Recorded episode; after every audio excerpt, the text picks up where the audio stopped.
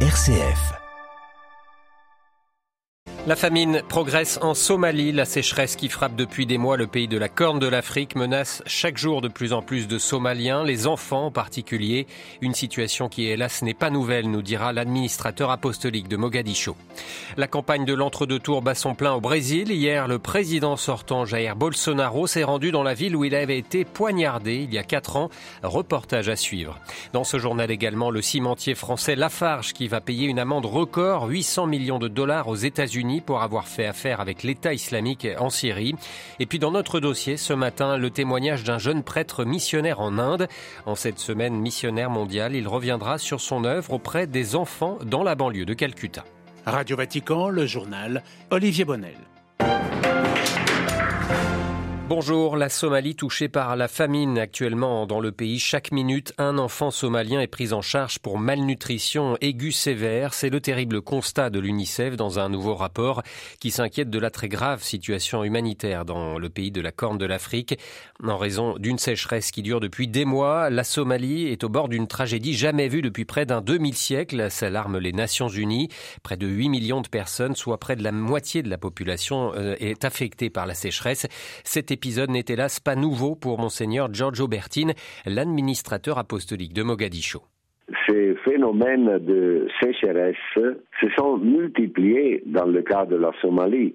Euh, moi, je me rappelle dans mon euh, expérience directe déjà ce qui s'était passé, je pense en 74-15. Ensuite, euh, je me rappelle 1991-12 et la dernière grande sécheresse qui s'est transformée en famine, c'était entre 2011 et 2012. La réponse est qu'il faudra que et la nation somalienne et que l'État qui est en train de se réformer, même s'il est très fragile, il est nécessaire de trouver des alternatives à ce qui est traditionnel pour la survie des habitants, l'élevage nomade. Il faut faire du travail. Par exemple, il faudra créer faire des digues pour les deux fleuves permanents pour conserver l'eau quand elle est trop abondante. Ce n'est pas une chose impossible. Monseigneur Giorgio Bertin, l'administrateur apostolique de Mogadiscio. En Éthiopie, le gouvernement a annoncé hier s'être emparé de trois nouvelles villes dans la région séparatiste du Tigré. Parmi elles, Chiré, située à une cinquantaine de kilomètres euh, de la frontière avec l'Érythrée, dont l'armée soutient les troupes éthiopiennes. Après cinq mois de trêve, les combats ont repris dans le nord de l'Éthiopie au mois d'août dernier. Les Nations Unies craignent que la situation ne devienne incontrôlable. Dans l'Érythrée voisine, justement, on a appris l'arrestation d'un évêque catholique et de deux prêtres. Monseigneur Fikre Mariam Agost Salim a été arrêté à l'aéroport international d'Asmara le 15 octobre à son retour d'un voyage en Europe. Deux religieux franciscains ont également été arrêtés euh, la semaine passée. Ils seraient tous les trois détenus dans une prison de la banlieue d'Asmara, la capitale. Les conditions de leur arrestation ne sont pas connues, mais ils avaient pris position contre la guerre qui mobilise l'armée érythréenne contre les rebelles tigréens. Je vous en parlais en titre, la campagne de l'entre-deux tours se poursuit au Brésil. Hier, Jair Bolsonaro était en visite à Juiz de Fora, dans l'état du Minas Gerais, au sud-est du pays. Le président brésilien sortant s'est rendu dans la ville où il avait été poignardé il y a quatre ans pour essayer de convaincre les indécis. Le reportage auprès de ses partisans de Sarah Cozzolino. Maria Adelia a donné rendez-vous à ses amis à l'endroit exact où Jair Bolsonaro a reçu un coup de couteau il y a 4 ans. Elle se souvient de la scène. J'ai beaucoup pleuré, prié pour lui, pleuré. S'il est vivant aujourd'hui, c'est l'œuvre de Dieu. Dieu a voulu ce miracle. Un épisode qui a contribué à construire le mythe Bolsonaro. Le président a répété lors du lancement de sa campagne au mois d'août qu'il était né une seconde fois dans cette ville. Esther, la soixantaine, le voit comme un sauveur. C'est avec Bolsonaro qu'on s'est rendu compte que le Brésil avait un potentiel inexploité. Le Brésil peut être une grande puissance et c'est ce dont on rêve. Quatre ans plus tard, la ville de Juiz de Fora a voté en majorité pour l'ancien président Lula au premier tour. Mais selon Israël, qui porte fièrement son maillot de la sélection, c'est en train de changer. J'ai déjà discuté avec plusieurs indécis, par exemple de ceux qui ont voté pour Simone Tebet. 80% vont voter pour Bolsonaro. Et maintenant, avec le soutien du gouverneur, on va inverser la tendance, si Dieu le veut. Israël est venu avec toute sa famille et il assure que si Jair Bolsonaro ne remporte pas l'élection, ils seront nombreux à protester dans les rues. De retour de Juiz de Fora, Sarah Cozzolino pour Radio Vatican. En Ukraine, l'électricité a été rétablie dans la centrale nucléaire de Zaporizhzhia après une troisième coupure en dix jours.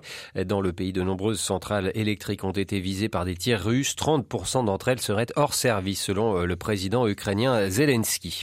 L'Ukraine, où l'armée russe préparerait une évacuation de la population de la ville de Kherson, dans le sud du pays, récemment annexée par Moscou.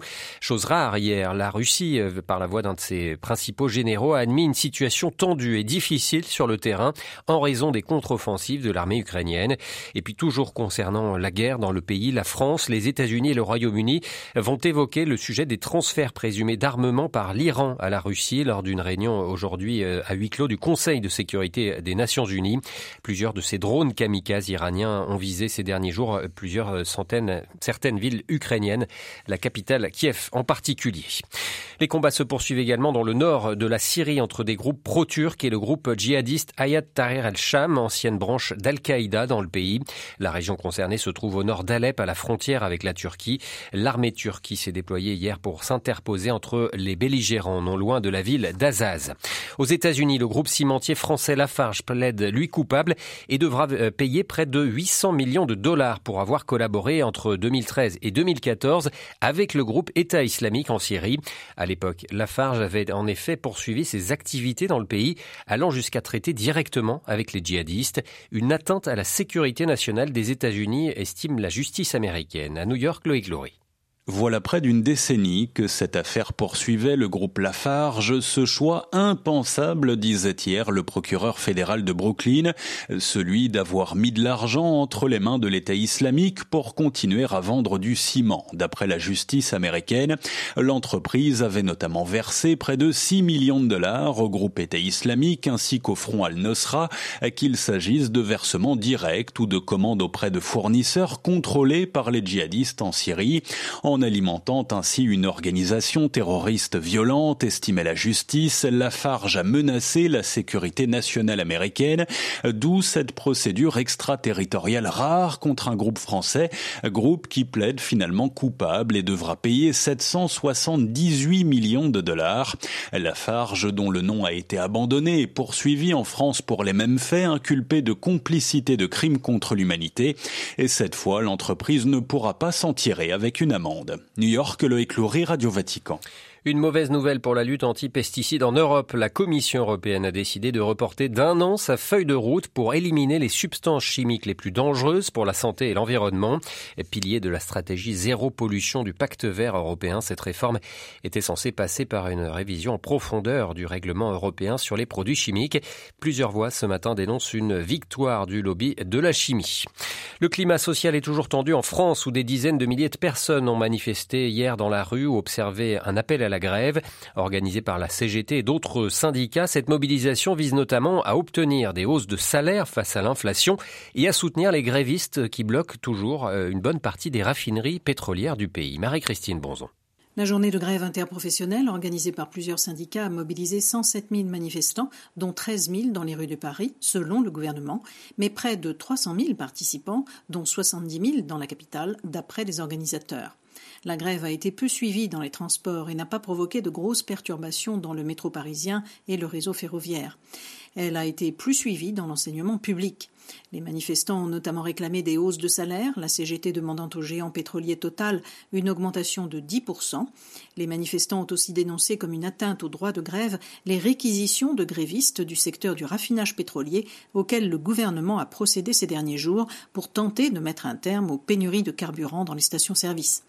Le mouvement de contestation va continuer. Hier soir, les cheminots syndiqués à la CGT ont voté la reconduction de la grève pour aujourd'hui, notamment à Paris, Angers et Bordeaux. Selon un sondage, l'inflation est devenue la principale source d'inquiétude des Français et 82% des sondés accusent le gouvernement du président Macron de ne pas agir assez pour lutter contre l'inflation. Marie-Christine Bronzon pour Radio Vatican. Voilà, avant de passer à notre dossier, sachez que vous pourrez suivre en direct avec commentaires en français l'audience générale du pape François ce matin. Un événement à suivre évidemment en direct depuis notre site vaticanews.va et notre page Facebook.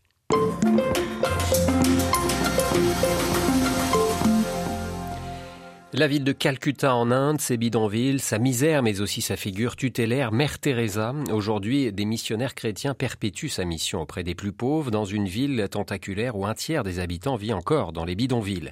C'est le cas du père Laurent Bissara, ce jeune prêtre des missions étrangères de Paris et dirige une ONG au roi South Point. Cette association a été fondée en 1976 par le père François Laborde, un missionnaire français. Moins connu que Mère Teresa, il avait inspiré le roman La Cité de la Joie de Dominique Lapierre. Aujourd'hui, L'œuvre qu'il a fondée pour venir en aide aux plus défavorisés et handicapés salarie près de 300 personnes et elle sert plusieurs milliers d'enfants accueillis dans 11 écoles.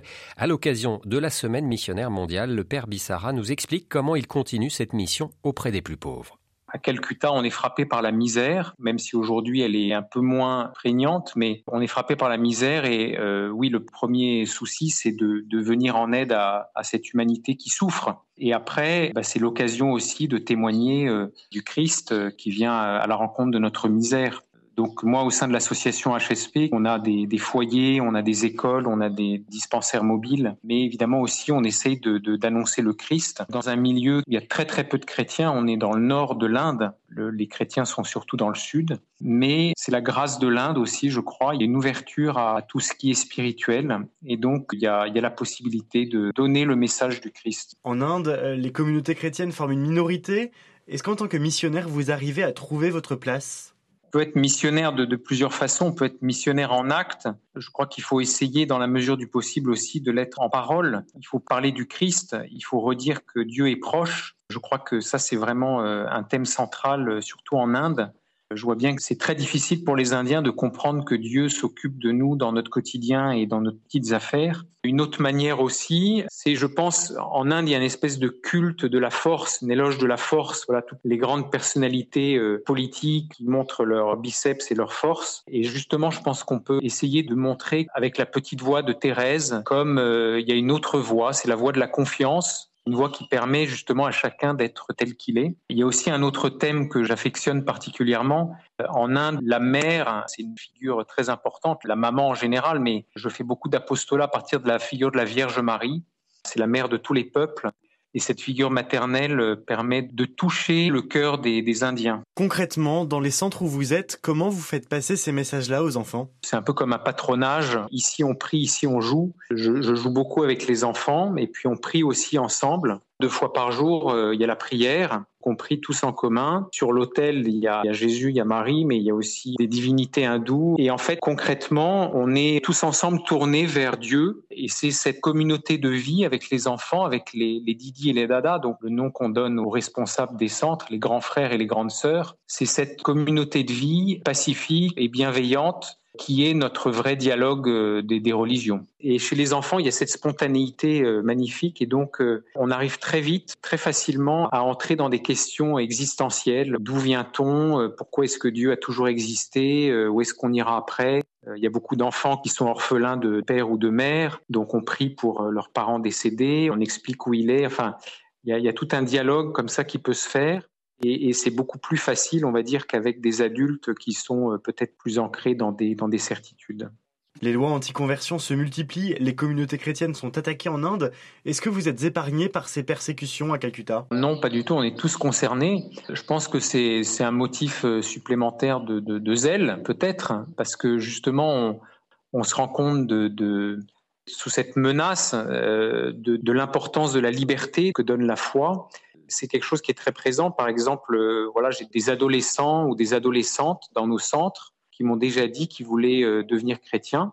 Et euh, comme ils sont hindous, eh bien, on leur a dit qu'ils ne pouvaient pas se convertir officiellement avant leurs 18 ans.